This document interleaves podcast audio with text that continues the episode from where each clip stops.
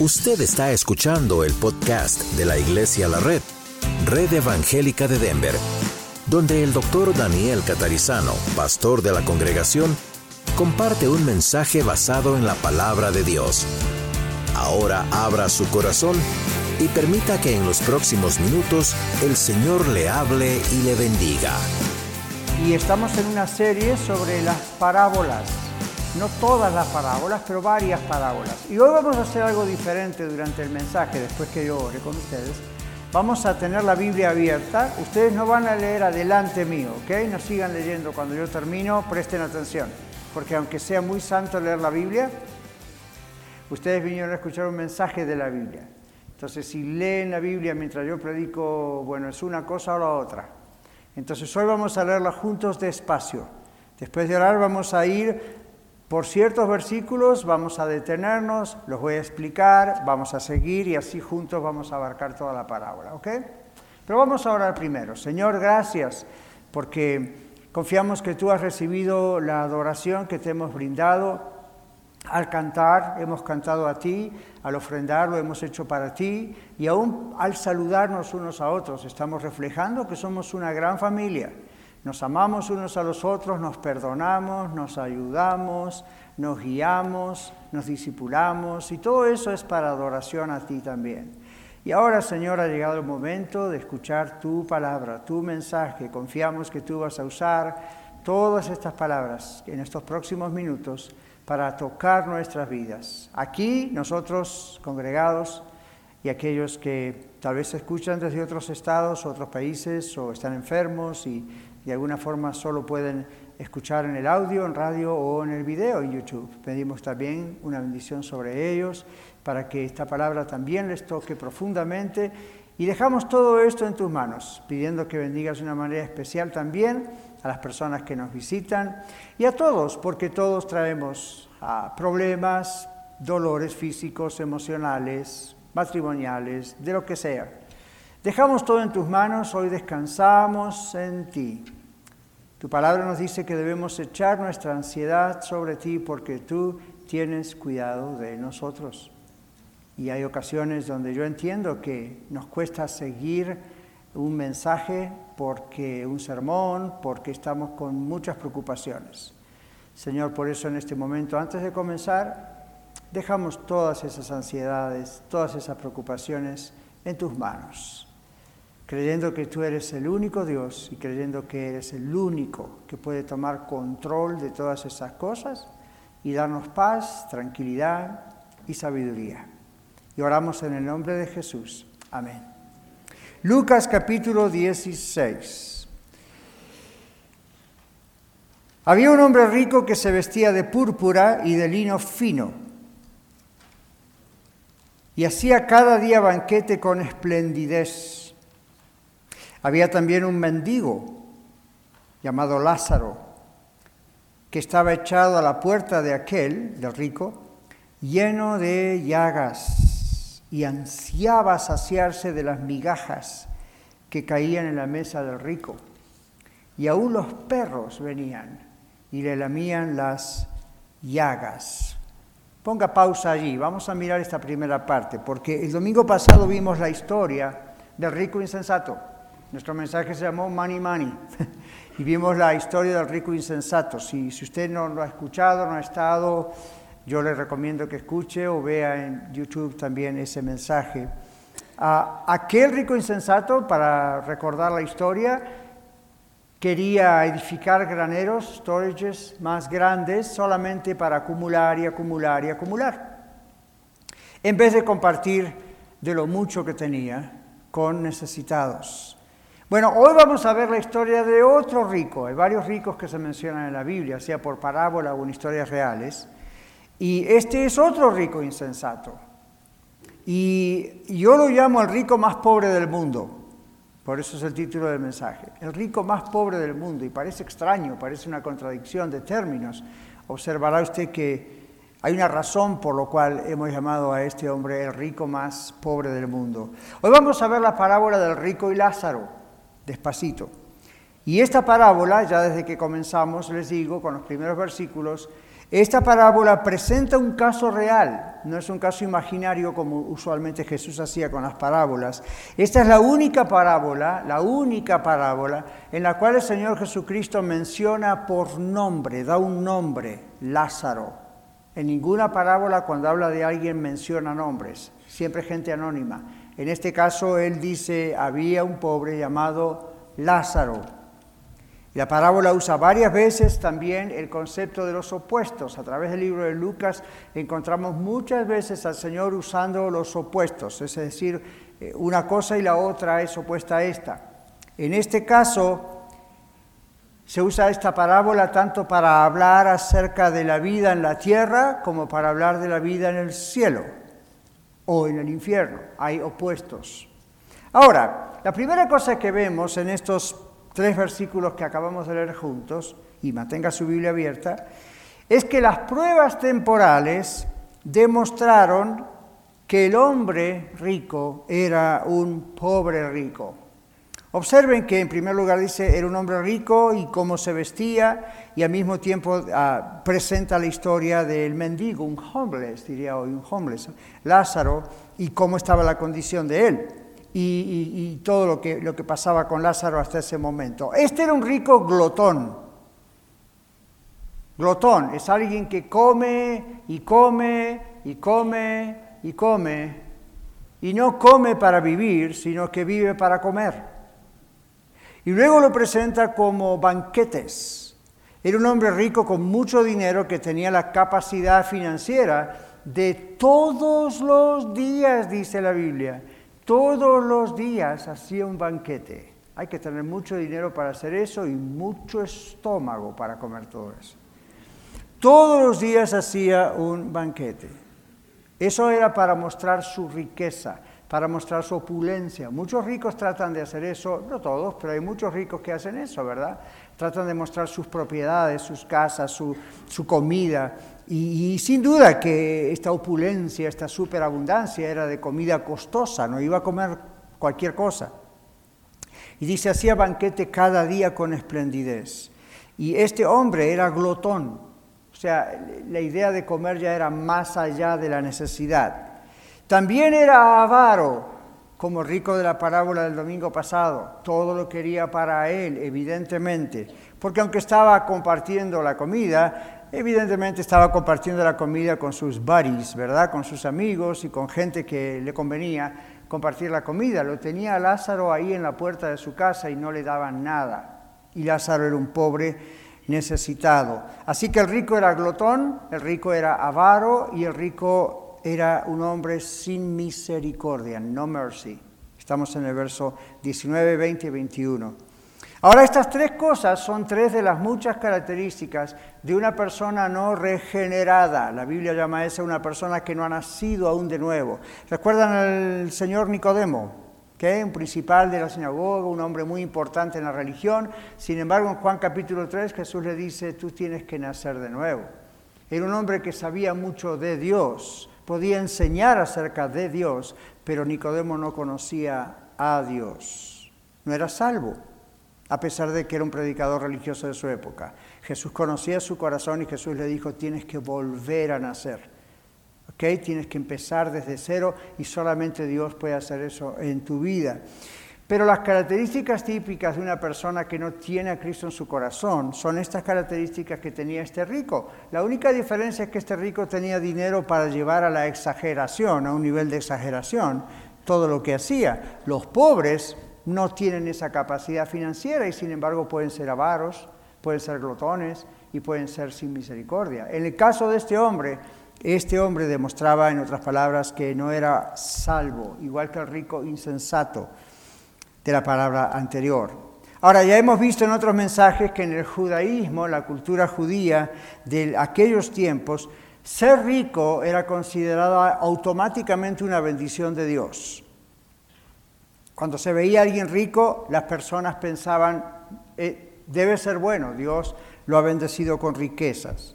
Pero observen, el rico de esta parábola estaba espiritualmente ciego, ciego, a su propia necesidad de Dios.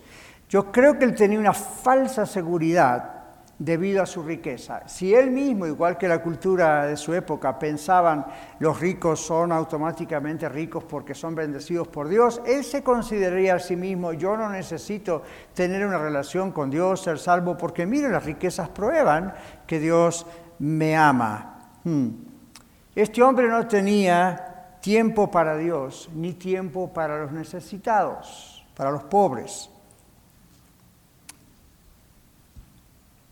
El dinero es un instrumento que todos necesitamos, pero el amor al dinero ciega a una persona. El amor al dinero ciega a una persona. Recuerden el texto de 2 Timoteo, raíz de todos los males es el amor al dinero, el cual codiciando algunos fueron traspasados de muchos dolores. Y este es uno de ellos, el amor al dinero ciega, ciega. Lázaro, tenemos a Lázaro en contraposición con el rico. Este no es obviamente Lázaro, el hermano de María y Marta, aquel que después que murió Jesús lo resucitó. Simplemente se llama igual que el otro y era un nombre bastante común en aquellos años.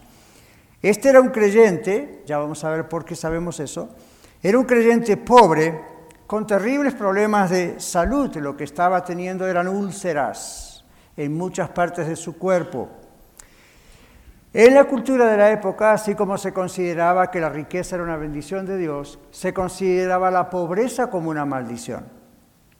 Entonces, o un castigo de Dios. Y las condiciones socioeconómicas bajo el Imperio Romano en ese momento hacían que hubiese demasiada cantidad de pobres, era muy difícil salir adelante. Las taxaciones eran entre 80 y 90% por familia. Entonces, ¿cómo vivía una familia con tan poco dinero en sus manos? Entonces había muchísima pobreza. Los ricos eran unos pocos, ¿ok? Entonces había muchos pobres, lo cual significa había mucho para ayudar.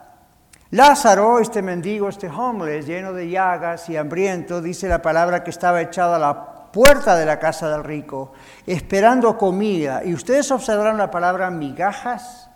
Para nosotros migajas son esas cosas que en el pan se caen, ¿verdad? Y a lo mejor se caen en la mesa. Bueno, quiero decirles que esas no son las migajas. Eso es una traducción no necesariamente la mejor, pero es una traducción para hablar de un término, una forma despectiva, pero en realidad esas migajas eran pedazos grandes de pan que los ricos usaban para limpiarse las manos y la boca. En otras palabras, usaban pedazos grandes de miga de pan o pan como napkin, como servilletas y como toalla de manos. No había napkins, no había servilletas, no había esas comodidades que tenemos hoy. Entonces los ricos usaban esos pedazos de pan y las migas y se limpiaban las manos y se limpiaban la boca y las tiraban. Lázaro en su terrible hambre quería por lo menos comer eso. Ahora, hoy nosotros en la era de la higiene, decimos, no, Lázaro, eso es antigénico, quién sabe las bacterias y todo lo que ustedes quieran, pero en ese tiempo, número uno, no se conocía tanto de lo que conocemos hoy a ese nivel, número dos, cuando uno tiene hambre y está muriéndose de hambre, lo que pase por la garganta es comida. Así que este pobre hombre decía, aunque sea yo quisiera esos pedazos de pan sucio, para poder mantener mi estómago, para poder mantenerme vivo. Y la Biblia, en las palabras del Señor Jesús, dice, Lázaro deseaba comer esas migajas, pero nadie le daba. Ahí está el otro gran problema. Ni siquiera le daban lo que era basura para el rico. Ahora observen, quiero que observen el desprecio al pobre el desprecio de este hombre multimillonario posiblemente a una persona en necesidad a la puerta de su casa. El rico no tenía ni siquiera que viajar a las partes más pobres de la ciudad. A este mendigo lo ponían ahí a propósito para ver si este rico tenía un poquito de misericordia para darle de comer a este hombre. Luego dice la Biblia, usted y yo leímos, que los perros venían y le lamían las úlceras. Ahora, yo quiero que sepa esto. Los perros en la época de Jesús eran considerados animales inmundos por el judaísmo. No eran su hermoso ovejero alemán, su pet, sino su, cualquier perrito que tengamos hoy, decimos, ah, qué bonito, lo vamos a vacunar, le vamos a destruir. Eran animales inmundos de la calle, comían basura.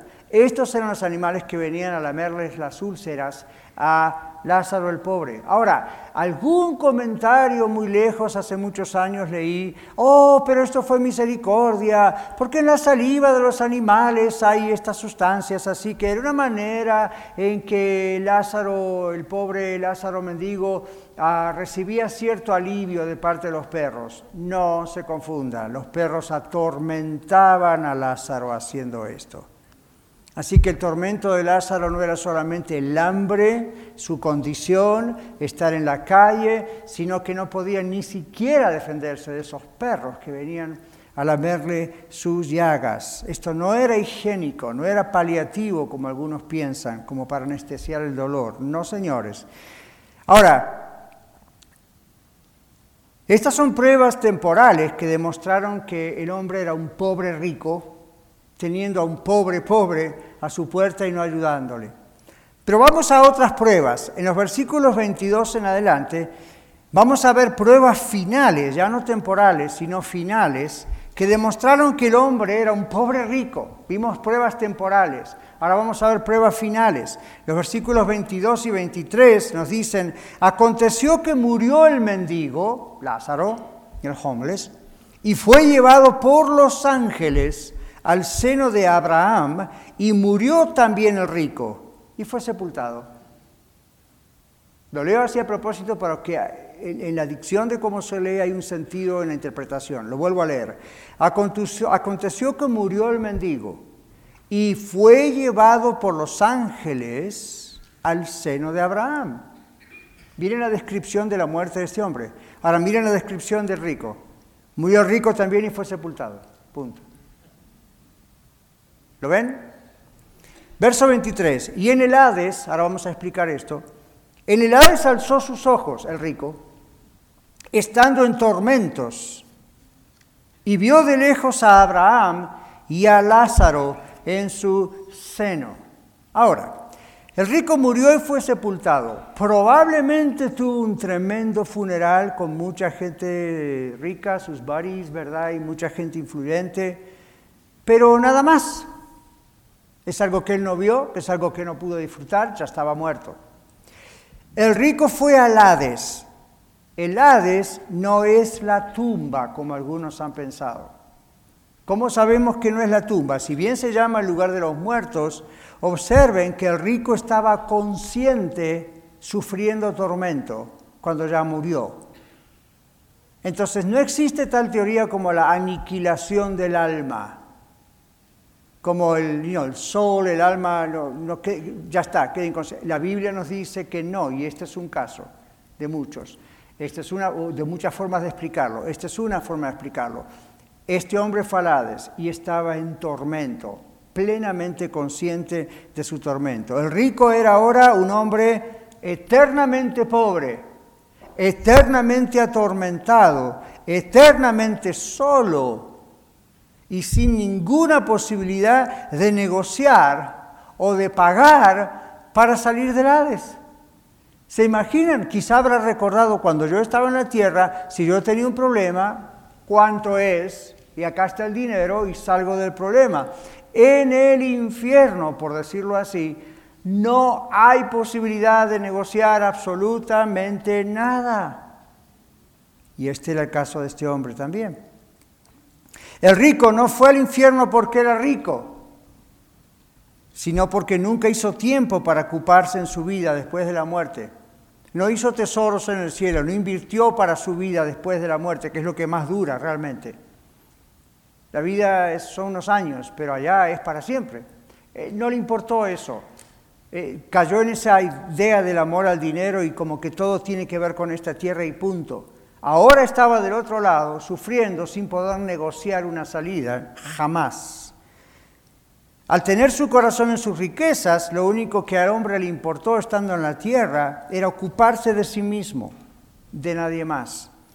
Su amor al dinero fue la raíz del pecado, como dijimos, de la avaricia, la falta de misericordia, la glotonería, como mencionamos, y todos los demás males que se imaginan ustedes como yo, que brotan de la pasión por el dinero y los bienes materiales. Ahora, el pobre rico, como yo lo llamo, pudo ver la gloria y riqueza que disfrutaba Lázaro en el seno de Abraham. Observaron cuando leímos que dijo, alzando sus ojos a los cielos, vio a Lázaro en el seno de Abraham. Bueno, ¿qué significa esto?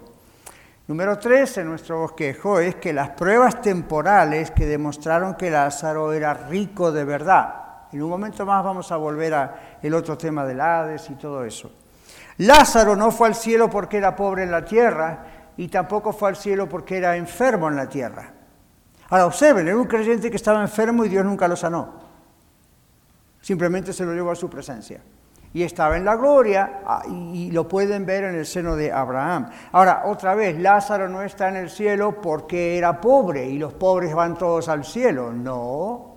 Ni tampoco, tampoco porque estaba enfermo, no todos los enfermos van al cielo. ¿Ven? Entonces, ah, simplemente Lázaro tenía temor de Dios y lo amaba a Dios en medio aún de sus terribles circunstancias, su enfermedad, los perros lamiéndole las llagas, falta de comida. El Señor Jesucristo nunca hubiese presentado a Lázaro, como los judíos decían, en el seno de Abraham, si Lázaro no hubiese sido un creyente, porque ahí ellos sabían que solamente iban los salvados. Ir, como usa la expresión bíblica, al seno de Abraham, ¿qué significaba eso? Esta es una expresión que se usaba solo para los creyentes y es sinónima de otra expresión que usó el mismo Señor Jesús estando colgado en la cruz cuando uno de los dos ladrones al lado de él confiesa su pecado y le dice, acuérdate de mí cuando vengas en tu reino. Y el Señor Jesús le dice, de cierto, de cierto te digo que hoy estarás conmigo en el paraíso. Esa expresión el paraíso es similar a la expresión el seno de Abraham. Es más, después que Jesús dijo el paraíso, a partir de ahí no volvemos a ver la expresión el seno de Abraham. Quedó como clavado, digamos, en la memoria de todos la palabra el paraíso, que sencillamente significa la presencia de Dios. Entonces, hoy estarás conmigo en el paraíso, el seno de Abraham significa la presencia de Dios en el judaísmo. El seno de Abraham no significa el interior del cuerpo de este patriarca, obviamente no. Es el lugar donde los creyentes en el Mesías estarían en compañía de Abraham, como de tantos otros, profetas y otros creyentes, pero en este caso en compañía de Abraham, que era el escogido por Dios, fue el escogido por Dios muchísimos siglos antes, para ser el padre del pueblo judío. Entonces el rico conocía Biblia, el rico pudo identificar quién era quién. Cuando Lázaro murió, fue llevado por los ángeles a la presencia de Dios. Y recuerdan el énfasis que hice recién. El rico murió, punto. Lázaro fue llevado a la presencia de Dios por los ángeles. Mis hermanos creyentes en Cristo Jesús, no les voy a dar una noticia que ustedes no sepan ni que yo sepa. Todos sabemos esto. La Biblia nos recuerda en 1 Corintios 15, 54, sorbida es la muerte en victoria por la resurrección de Cristo. Lázaro fue consolado, sanado y enriquecido en la gloria de Dios para siempre, como usted y yo, los creyentes en Cristo Jesús, vamos a hacerlo también. Cuarto punto en nuestro bosquejo.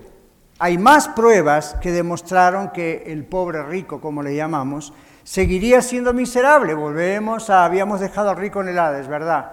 Bueno, vamos a ver qué le pasó. Versículos 24 y 25, sígame con la Biblia. Entonces él, dando voces, dijo, el rico, miserable, Padre Abraham, ten misericordia, Padre porque es el Padre de la patria judía, ten misericordia de mí y envía a Lázaro para que moje la punta de su dedo en agua y refresque mi lengua, porque estoy atormentado en esta llama. Verso 25, pero a Abraham le dijo, hijo, acuérdate que recibiste tus bienes en tu vida. Esto de hijo es simplemente un reconocimiento de la nacionalidad. Recibiste tus bienes en tu vida y Lázaro también recibió males. Pero ahora este es consolado aquí y tú atormentado. Los tormentos de Lázaro en la tierra fueron temporales, los tormentos del rico en el Hades eternos. Y eso es lo que le está diciendo Abraham. Es, es curioso, es interesante. Padre Abraham, ¿de dónde le salió ser tan religioso? Y ahora también quiere que Lázaro venga en su ayuda. ¿Cuándo va a aprender? Ni en el Hades este hombre puede aprender que no puede usar a los demás para sus propias necesidades. Ahora, el rico, entre comillas, oró en el infierno. ¿Qué les parece? En el Hades, en ese lugar previo al destino final. El rico oró. Es extraño, ¿verdad? Oró donde las oraciones no pueden cambiar ninguna situación, ni siquiera son consideradas.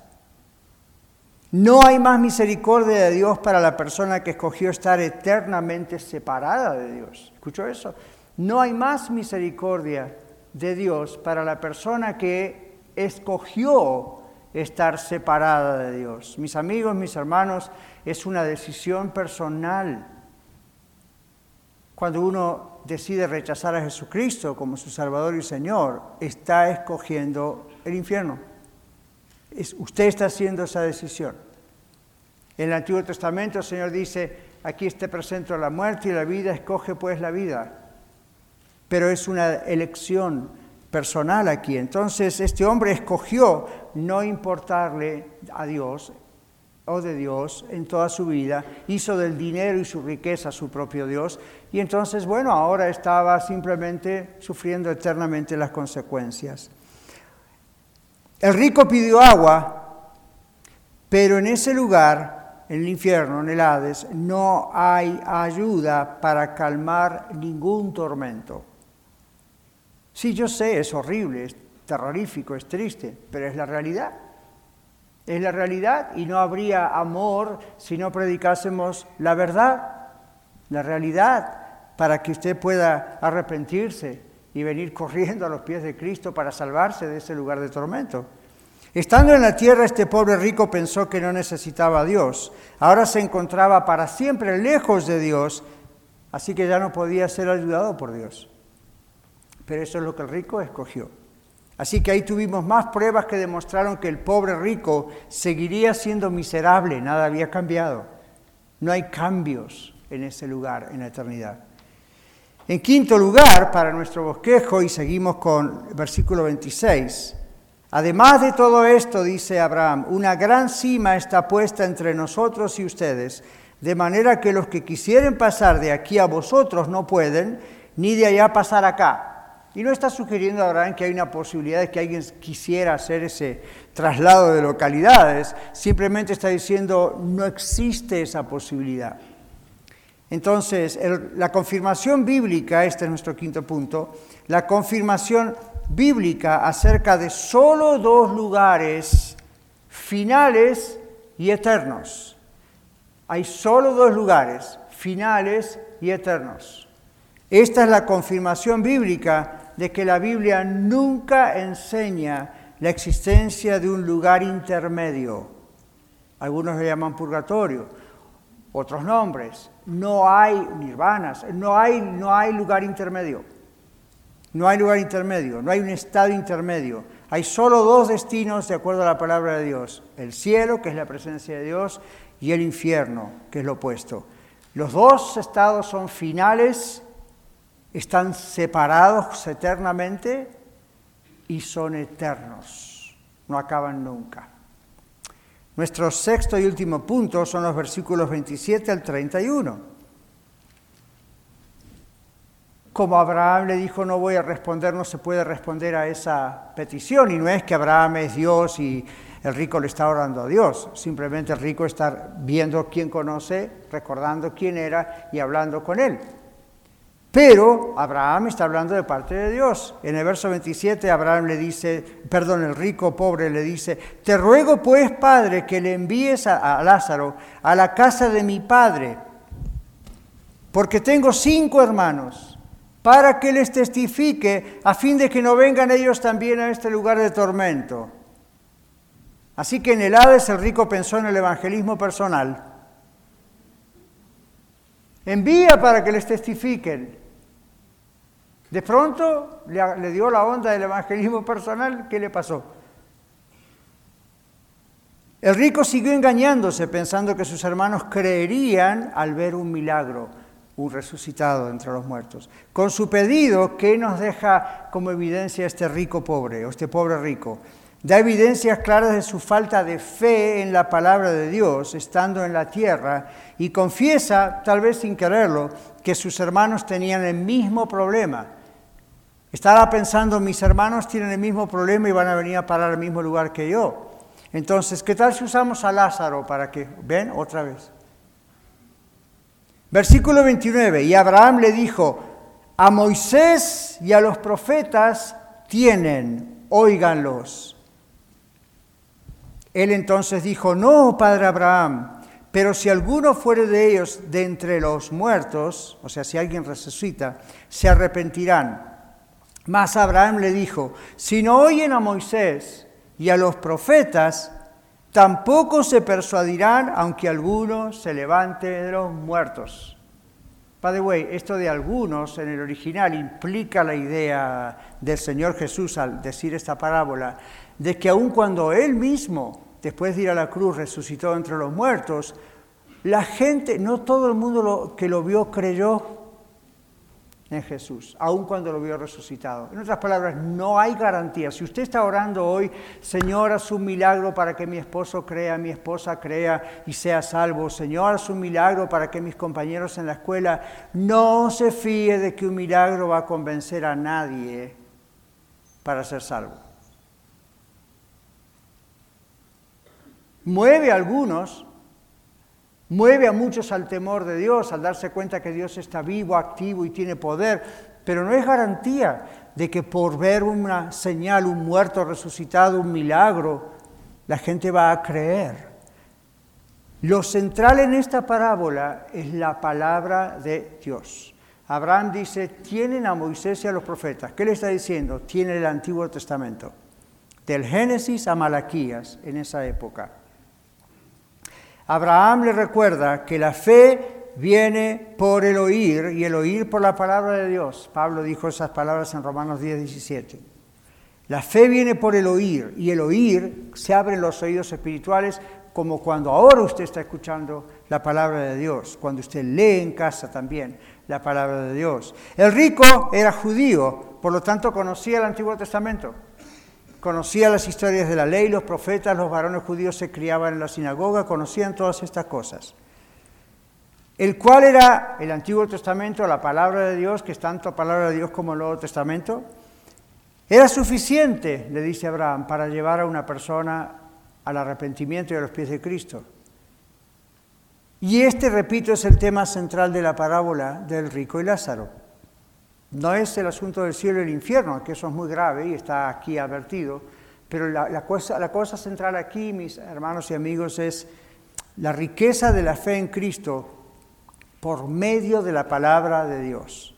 En otras palabras, Dios le dice a usted a mí, si la palabra de Dios no tiene efecto en su vida para producir fe en Cristo, nada, nada puede tener fe para hacer eso.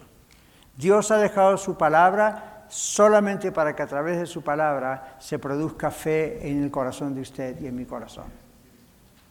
Lo demás son complementos, son preciosas cosas que Dios usa, pero la palabra es la clave aquí. Y acá Jesús le está diciendo en todo el contexto a sus discípulos y a otros, es a través de la palabra. El rico más pobre del mundo tenía una gran abundancia material, pero era totalmente pobre en cuanto a su fe. En otras palabras, conociendo Biblia, como varón judío, había desechado aún las enseñanzas más básicas y fundamentales de la Biblia. Y por lo tanto, al no oír con sus oídos espirituales, escuchó muchas veces con sus orejas y habrá sabido versículos de memoria, pero no yo desde lo interior, desde su espíritu, no, no, estaba cegado porque su dinero lo cegaba, su tesoro era su dinero, entonces estaba cegado a la palabra de Dios. Al no oír la palabra de Dios, su corazón carecía de fe. Por eso es el rico más pobre del mundo. Muy rico en cosas materiales, totalmente pobre en cuanto a su vida espiritual, a la fe.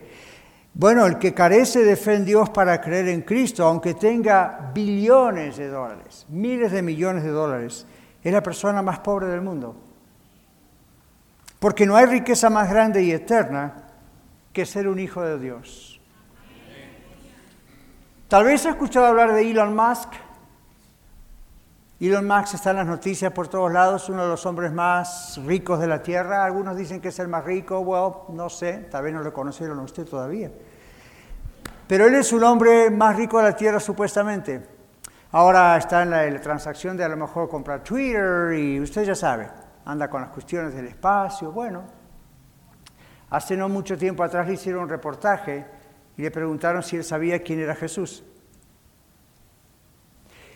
Y él dijo algo así como, y no voy a ser muy justo, no recuerdo las palabras exactas, pero él dijo algo así como, bueno, si Jesús, como dicen, es alguien que salva, sería muy interesante conocerlo. Y yo dije, estás cada vez más cerca, porque no es lo que dijo años atrás. El hombre está creciendo, no es viejo, pero algún que otro huesito le debe estar doliendo ya.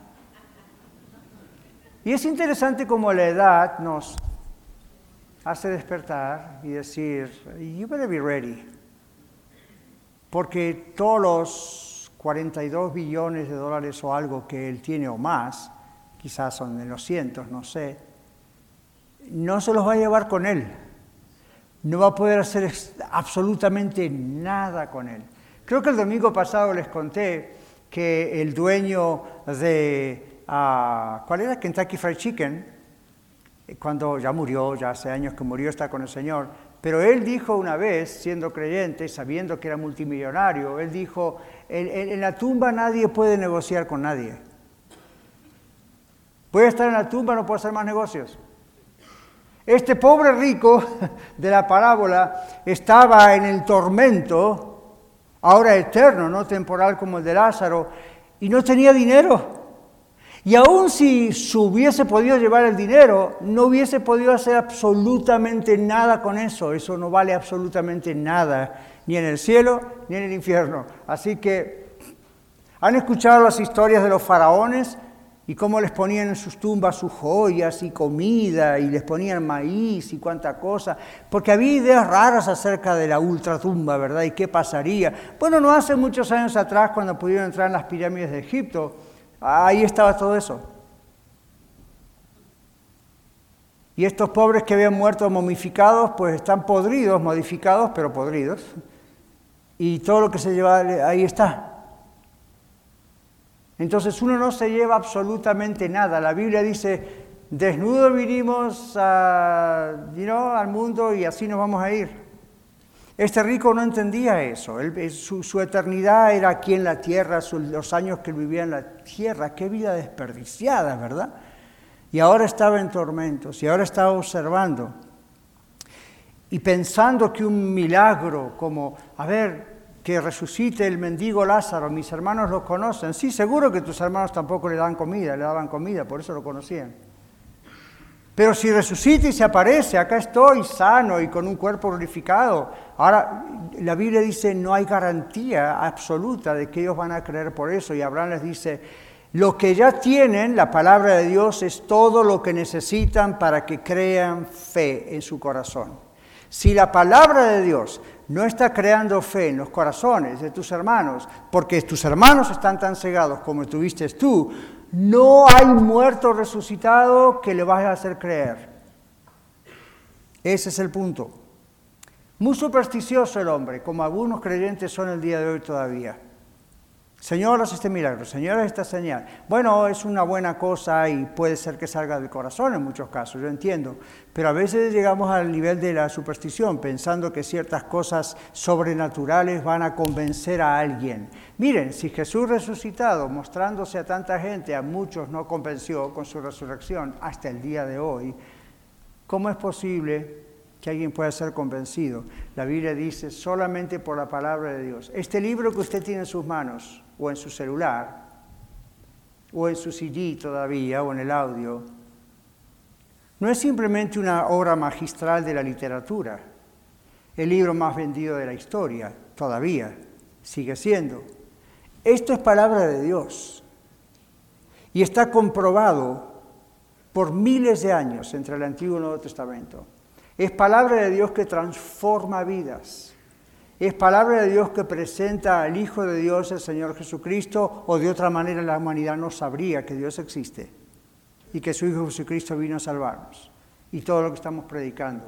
La palabra que usted tiene en sus manos es palabra de Dios, divinamente inspirada, por siglos comprobada, persecuciones tratando de quemarla, de, hacerla desaparecer, y en vez de lograrlo, logran lo opuesto. Hoy hay más Biblias en este planeta que jamás en la historia.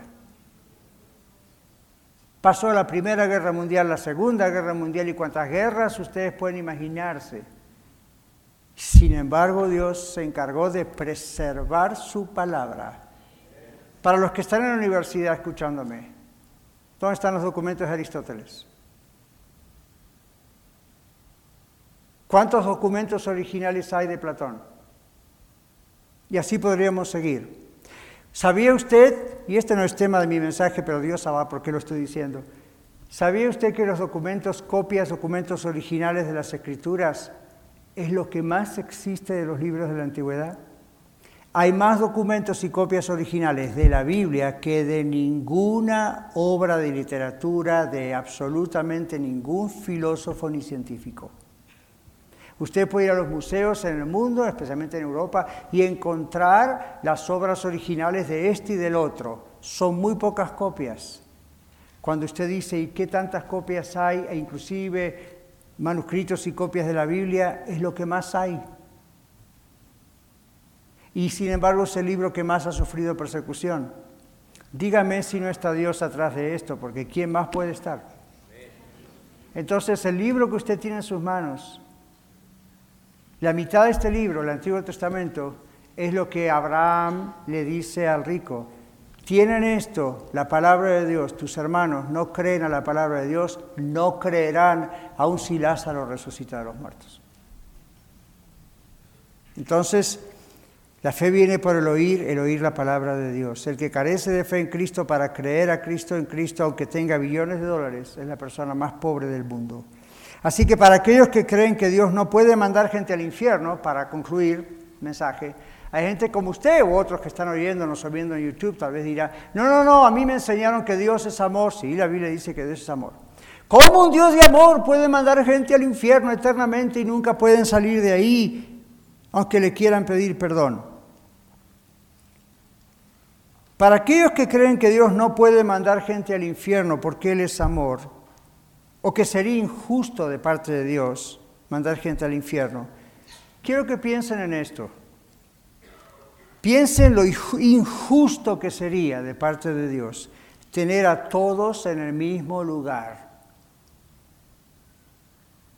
¿Sabe que estuve tentado a titular este mensaje de otra manera? Pero como no me gusta ser sensacionalista, no lo hice. Pero cuando estaba en la semana, lunes, martes, ya empezando a trabajar en el mensaje, en oración, quería titular este mensaje, ¿le gustaría vivir eternamente con Hitler? Pero suena muy a soap opera, ¿verdad? Suena muy a... no, no, dije, no es un título muy bíblico, no. Pero sabe que eso ocurriría, ¿no? Yo diría, jamás porque a mí esa gente no cambia ahí, es peor. Entonces dije, bueno, ok, no, ese no es el título. hay que concentrarse en lo que el Señor Jesucristo dijo. Pero recuerde, sería injusto para, para cualquiera estar junto con personas que merecen estar en el infierno. Ya usted dice, pastor, todos merecemos estar en el infierno, usted también. Sí, excepto que yo fui salvo por la sangre de Cristo Jesús y muchos de ustedes también. No es por mis obras, no es por mi bondad, no es por nada. Todos somos terribles, horribles pecadores delante de Dios, aunque no hayamos matado a nadie. Pero la sangre de Cristo, su Hijo, nos limpia de todo pecado. Pusimos nuestra fe en Él, somos salvos. Bueno, alguien dijo, podemos confiar en el pago que Jesús hizo por nuestros pecados o podemos escoger pagar por nuestros pecados nosotros mismos. ¿Qué escoge usted? Debemos recordar que el pago por nuestro pecado, lo que merecemos todos sin excepción, yo, usted, todos, es el infierno. Pero Cristo pagó por nosotros. Si ponemos nuestra confianza en Él, le pedimos perdón por, por nuestros pecados, aceptamos el perdón de Dios, las cosas cambian. Esto es lo que el pobre rico no hizo. Así que hay dos cosas muy grandes en esta parábola, entre tanto que vimos. Primero, no debemos vivir en esta tierra como si este fuese nuestro destino final, no lo es. No es el lugar para poner todos nuestros mejores esfuerzos, talento, intelecto, trabajo, físico. Debemos vivir con la mirada en el futuro glorioso mientras hacemos tesoros para con Dios, como dice la palabra de Dios, amando a Dios, creyendo en Él, creyendo en su Hijo Jesucristo y amando a nuestro prójimo y poniendo nuestros mejores esfuerzos en la extensión del reino de Dios en la tierra. Esa es la primera cosa que el rico nunca aprendió. Por eso estaba en el en el infierno. La segunda cosa, el cielo y el infierno son dos lugares reales, no es un invento, no es una imaginación. Más vale que lo creas, son dos lugares reales. El tormento del rico y el consuelo de Lázaro fueron experiencias conscientes, tanto para uno como para el otro, y aún más reales que sus experiencias en la tierra. El Señor Jesucristo dio una tremenda advertencia con esta parábola y el Señor no hablaba a sus oyentes desde una perspectiva filosófica, imaginaria, ideológica, psicológica. No, el Señor hablaba de la perspectiva de alguien que vio todo esto. La advertencia fue un amoroso llamado al arrepentimiento. Y hoy sigue ese llamado para usted. El Señor Jesucristo vino a salvar a los perdidos. Y la Biblia dice que todos están perdidos. Romanos 3.10 dice, no hay justo ni aún uno. Y me gusta siempre agregar, usted no es la excepción. Pobres, ricos, clase media, clase alta, con buena o mala salud, niños, jóvenes, ancianos, todos están siendo advertidos por la palabra escrita de Dios para reconocer su situación frente a Dios para que se arrepientan, le pidan perdón y acepten el perdón que Dios les otorgará cuando confíen en el sacrificio de Jesús en la cruz y en la victoria de Jesús en su resurrección. ¿Quiere usted aceptar el perdón de Dios y pasar a ser la persona más rica de la tierra? Cierre sus ojos, vamos a orar al Señor. Luego vamos a volver a cantar, pero Padre, tu palabra ha sido sembrada en nuestro espíritu, en nuestro corazón, para muchos de nosotros con mucho gozo, alegría y confirmación por lo que has hecho en nuestras vidas. Nos has perdonado nuestro pecado, lo horrible que somos. Pero hemos confiado nuestra vida en ti, te hemos pedido perdón, tu sangre, Señor Jesucristo, en la cruz nos ha salvado porque ahí cargaste con todos nuestros pecados. Tu resurrección al tercer día, al vencer la muerte, nos ha dado la victoria a nosotros del enemigo Satanás, de las ah, dudas del pecado y también nuestra futura resurrección o glorificación cuando tú vengas. Pero también este mensaje nos apena pensando en amigos, familiares, oyentes de la radio, gente a lo mejor aquí presente, mismo la Red Aurora, que tal vez aún no ha dado el paso de genuinamente decir, Señor, yo te necesito. Mis obras no van a ganarme el estar en tu presencia en el cielo eternamente, el, ser perdonado. Mis obras, mi buena conducta no me va a ganar el perdón de Dios. Solo Cristo salva. Solo tu Hijo Jesucristo muriendo en la cruz por mí es el precio por mi salvación. Tú te has puesto en mi lugar y yo, Señor, en este día te pido que vengas a mi vida. Yo vengo corriendo a tus pies, agradecido infinitamente por haber puesto tu vida en lugar de la mía, para que al poner yo mi confianza en ti, tú me otorgues el ser perdonado. Y al ser perdonado, ser adoptado un hijo tuyo. Y al ser perdonado y adoptado un hijo tuyo, estar garantizado de que voy a estar en gloria contigo. Sé que no lo merezco, sé que te voy a fallar, sé que varias veces me va a ocurrir que voy a caer en pecado, pero cuando eso ocurra, recuérdame, Señor, que soy un hijo tuyo y que me tengo que arrepentir, venir a tus pies, seguir adelante, aprender, no volver a caer. O que tú vas a disciplinarme porque tu palabra dice que tú disciplinas a tus hijos, a quien amas.